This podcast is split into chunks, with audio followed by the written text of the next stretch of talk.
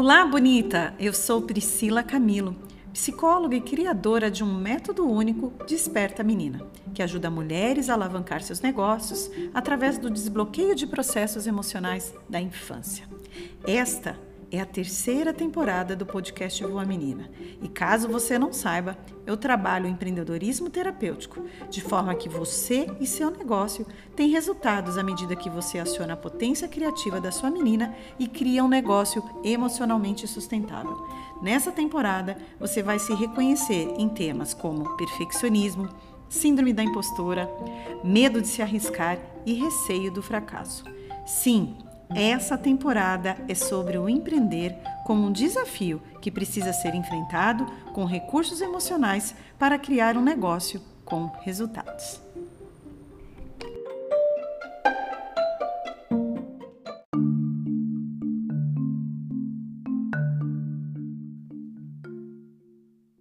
Olá, eu sou Priscila Camilo e você está no episódio 3 da temporada 3 do podcast Voa Menina. O tema de hoje é por que é tão difícil encarar o medo do fracasso? Eu quero te dizer que ao final desse podcast eu vou trabalhar com cinco hipóteses, onde essas hipóteses elas vêm do meu campo de observação no consultório, durante muitos anos atendendo pessoas, ela vem das minhas pesquisas, das minhas leituras e principalmente por acompanhar hoje mulheres empreendedoras que quando elas estão perto de uma grande virada no negócio dela ou quando elas estão querendo trazer já ideias para abrir algo ou lançar o seu projeto empreendedor, elas recuam. O que está por detrás desse fenômeno? Eu quero começar aqui com uma hipótese, que é a hipótese que a psicanálise traz através do Freud, através de um texto muito interessante, que é O Homem Arruinado pelo Sucesso. Nesse texto, o Freud, após acompanhar várias pessoas, né, nos quais ele dizia, na época ele era um médico, os pacientes neuróticos de Viena, que pessoas que estavam próximas a uma determinada vitória, a um determinado sucesso, uma disrupção na vida, essas pessoas tinham um padrão que quando elas estavam perto do sucesso, em algum momento, um mecanismo autossabotador fazia com que essas pessoas recuassem naquilo que era o sucesso que elas alcançavam.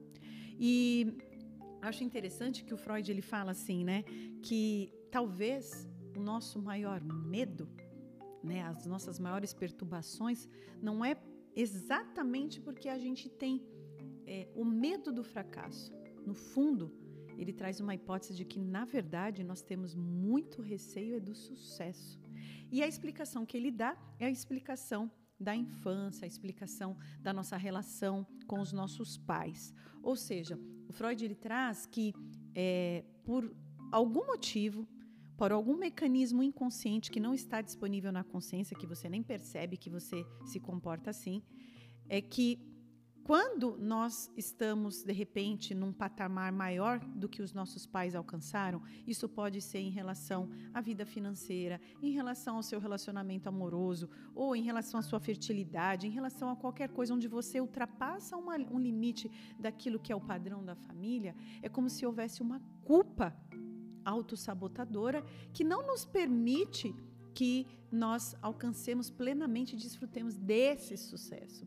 Então, eu acho bem interessante essa hipótese porque eu observei sim muitas mulheres que estavam próximo a uma conquista numa vaga numa empresa ou mulheres empreendedoras que estão numa linha limítrofe de mudança, de virada no seu negócio, e quando elas chegam, é como se elas não se sentissem merecedoras, ocupadas demais porque, uau, eu consegui ganhar mais do que a minha mãe conseguiu uma vida toda. Poxa, eu consegui ter filhos, homens, e minha mãe só teve filhas mulher. Enfim, gente, assim, é, nós estamos aqui falando de mente humana, onde muitas coisas às vezes não tem uma lógica.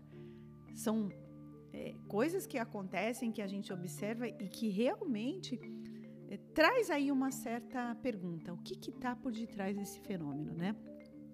Então, é, o que está por detrás disso, dessa explicação da psicanálise, é que nós temos quase que uma mente que não se sente merecedora do sucesso. E quando nós alcançamos esse sucesso, uh, um dispositivo autossabotador se, se desencadeia e o sucesso acaba sendo uma possibilidade aí que vai ficando cada vez mais desafiante.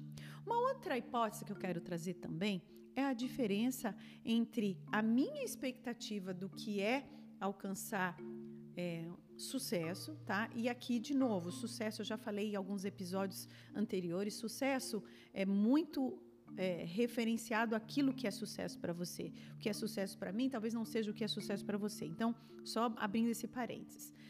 Quando você tem uma expectativa alta em relação a uma meta, um objetivo, e a realidade não está caminhando junta com essa expectativa, ou seja, a minha expectativa é mais alta do que a realidade é, coloca, essa disparidade faz com que eu possa é, ter que lidar com o fracasso. Isso é muito comum, por exemplo, no mercado financeiro. Principalmente que nós estamos vivendo o boom dos investimentos, os investidores, muitas vezes as pessoas falam: não, eu tenho uma expectativa muito alta nesse investimento, vou apostar.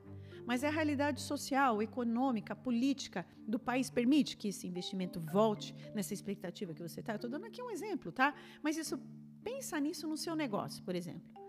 Às vezes a expectativa que você tem daquilo que você está criando, às vezes é muito alta para a realidade que você construiu, porque a realidade ela também é construída dia após dia. Então essa seria uma segunda hipótese. Nós vamos caminhar agora para uma terceira hipótese e nós vamos ampliar um pouquinho mais essa discussão.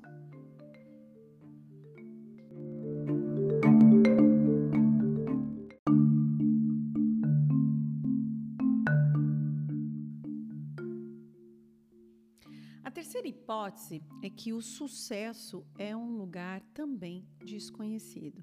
Olha que interessante. É, é muito provável que no modelo da educação que nós fomos criadas, no modelo mental das nossas famílias, a nossa mentalidade seja uma mentalidade muito mais do fracasso do que do sucesso. Ou seja, é como se a gente já tivesse é, toda uma previsibilidade de como que a gente funciona com uma mentalidade de fracasso. Então, pensar com uma mentalidade de sucesso significa que eu não sei qual é o próximo passo se eu alcançar este sucesso. Vamos supor que você tem uma meta e essa meta, né, como diz muito por aí, eu não imaginava, eu tinha a meta, mas não imaginava que eu ia alcançar a meta. Quando eu alcancei a meta, é como se você perguntasse, e agora? O que, que eu faço? Eu alcancei a meta. Então, é, o fracasso é um lugar onde ele é mais conhecido. É, é muito mais exercitado em nós fracassar, fracassar, fracassar, fracassar. Né? Então, quando nós vamos para a vida escolar, a competitividade, é, a, a, a, maneira como nós vamos socializando na vida, a maneira como nós vamos para o mercado de trabalho, nós passamos por competição, nós passamos pela sensação de, de não dar conta, pela inabilidade de algum talento que nos falta para alguma atividade. Então, o fracasso é um lugar que deveria ser vamos dizer, é, embora a gente passe bastante tempo fracassando na vida, né? Mas uh, é como se a gente não exercitasse esse músculo do fracasso. É como se a gente, uh, ao fracassar, entrasse em contato com uma certa fragilidade emocional, onde o fracasso acaba vindo com uma força muito grande e por isso que projetos acabam sendo largados pelo meio do caminho, empresas se fecham, porque, é, embora a gente tenha uma mentalidade do fracasso, é como se nós não fôssemos treinados para é, oferecer uma resistência quando o fracasso vem. Então, uh, essa lógica seria que a gente não sabe lidar muito bem com o sucesso. O sucesso vai pedir novos skills, novos talentos, novas maneiras da gente reagir àquilo que a gente alcança. E ao contrário do fracasso, ah, eu já sei, isso não deu para eu fazer, eu fiz assim. Ah, quando eu não alcancei isso, eu, eu fui lá e fiz de novo.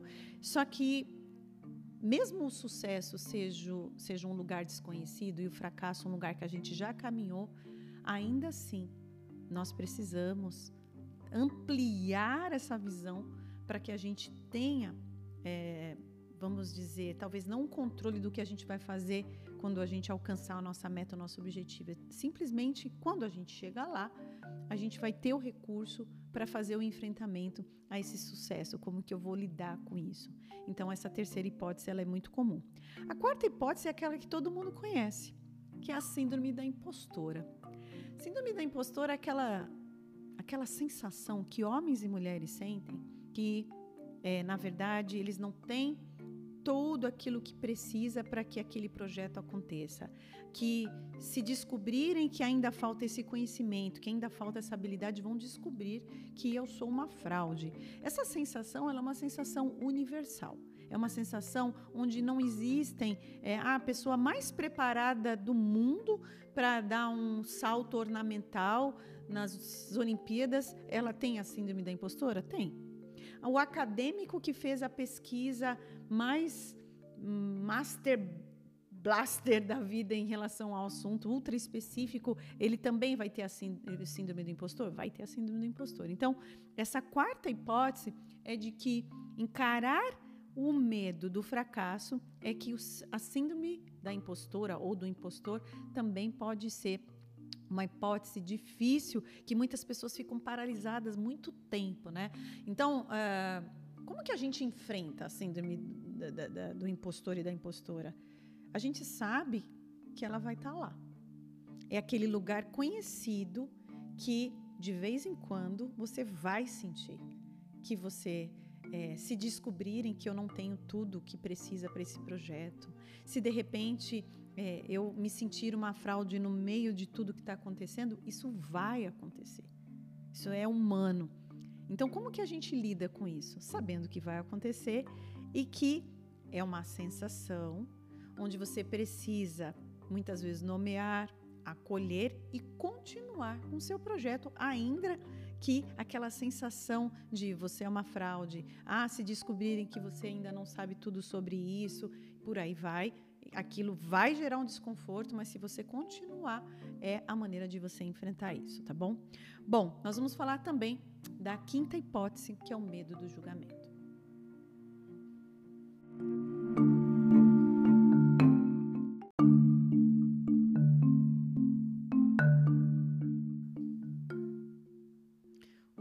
Julgamento é aquele lugar muito conhecido de todas nós.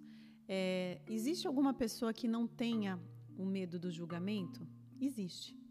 Aquela que tem a consciência de que o medo do julgamento é algo que está dentro dela e que ela deve continuar fazendo o que ela tem para fazer, ainda que possa ser julgada. É, por incrível que pareça, o medo do julgamento é uma hipótese muito forte para que a gente não alcance o sucesso.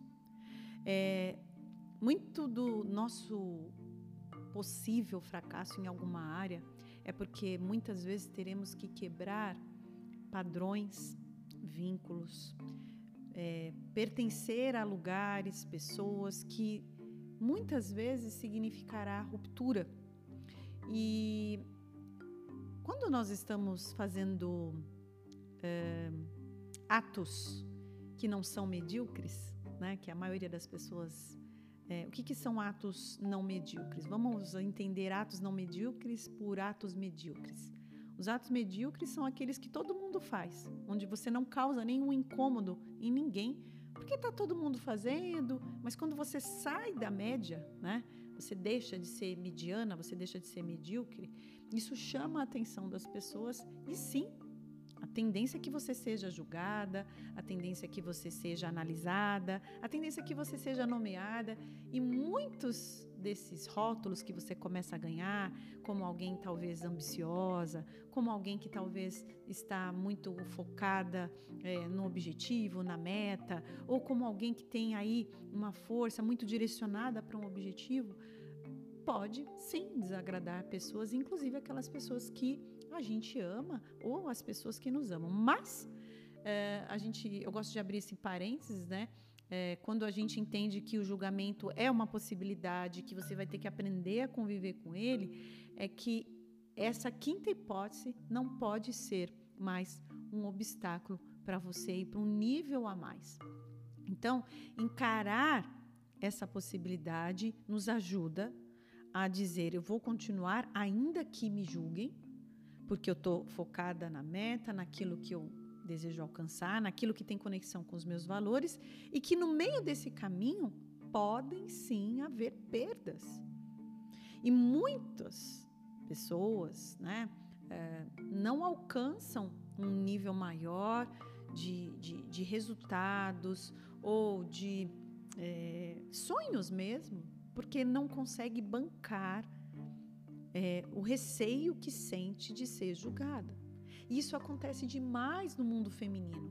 Quantas mulheres deseja, desejam hoje e tem tudo já pronto para dar um passo a mais, para ir para um outro nível, mas porque a vizinha falou, ou porque a mãe, a tia disseram que não era bom uma mulher ter um negócio assim, ou porque o marido não está ali é, é, trazendo tudo aquilo que ela precisa, julgando os atos dela, ela desiste.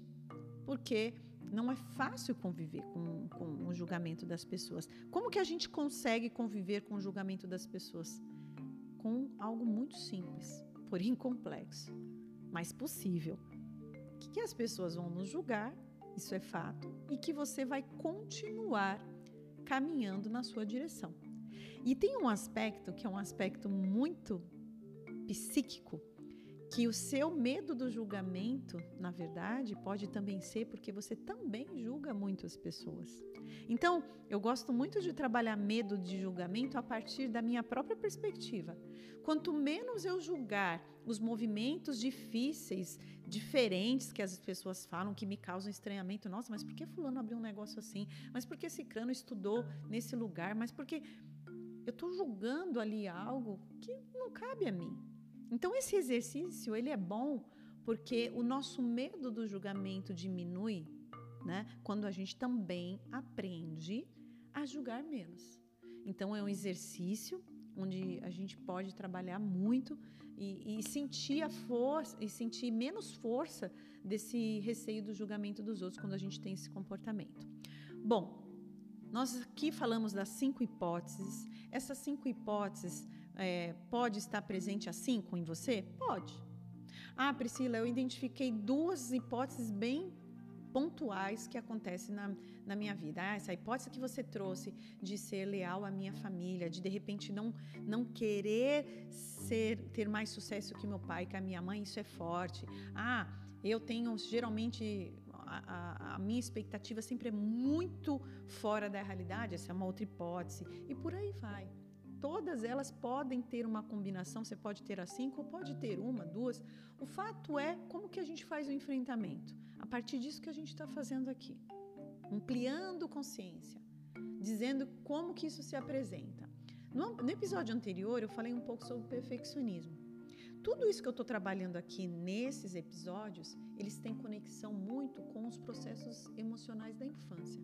Se você não assistiu o episódio anterior, eu recomendo que você também assista, porque medo do fracasso, perfeccionismo, medo do julgamento, tudo isso são processos emocionais complexos que impactam sim mulheres, homens também, mas como eu falo com mulheres, de terem um negócio com resultados, um negócio com é, é, com sustentabilidade emocional e que possa também, é, parece que não, mas tudo que envolve medo tira a criatividade. Então, de repente, você é aquela pessoa totalmente efusiva de ideias, tem mil e uma ideias, mas em algum momento, pelo medo do fracasso, parece que aquela fonte das ideias seca. Então, olhar para isso é muito importante. Eu recomendo mesmo que, se você não assistiu é, não escutou ou assistiu, se você também está no YouTube, vá lá, escute o, o, episódio anterior e tudo isso vai começar a fazer aí um, uma sincronicidade onde você vai poder perceber qual o processo emocional da sua infância que está pegando aí para você alcançar novos resultados. Eu espero você no próximo episódio.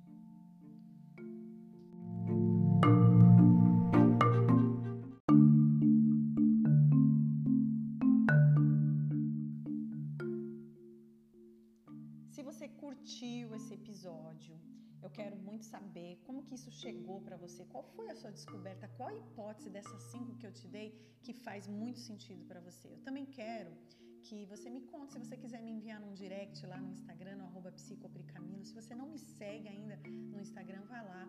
Eu também tenho no meu canal no YouTube, é, esses podcasts estão sendo gravados também aqui no YouTube. Já deixa o seu like se você também está aí no episódio. Gente, eu sempre falo, quando eu como um bolo gostoso, eu gosto de compartilhar. Vai lá e come aquele bolo. E eu sei que agora esse episódio aí deu uma borbulhada em você, eu tenho certeza. Então você vai pegar aí o linkzinho aí do Spotify, ou se você estiver no Google, você vai compartilhar e vai enviar por WhatsApp para alguém que você deseja que trabalhe aí o medo do fracasso, o perfeccionismo, porque é, o que é bom a gente compartilha. Eu espero você no próximo episódio.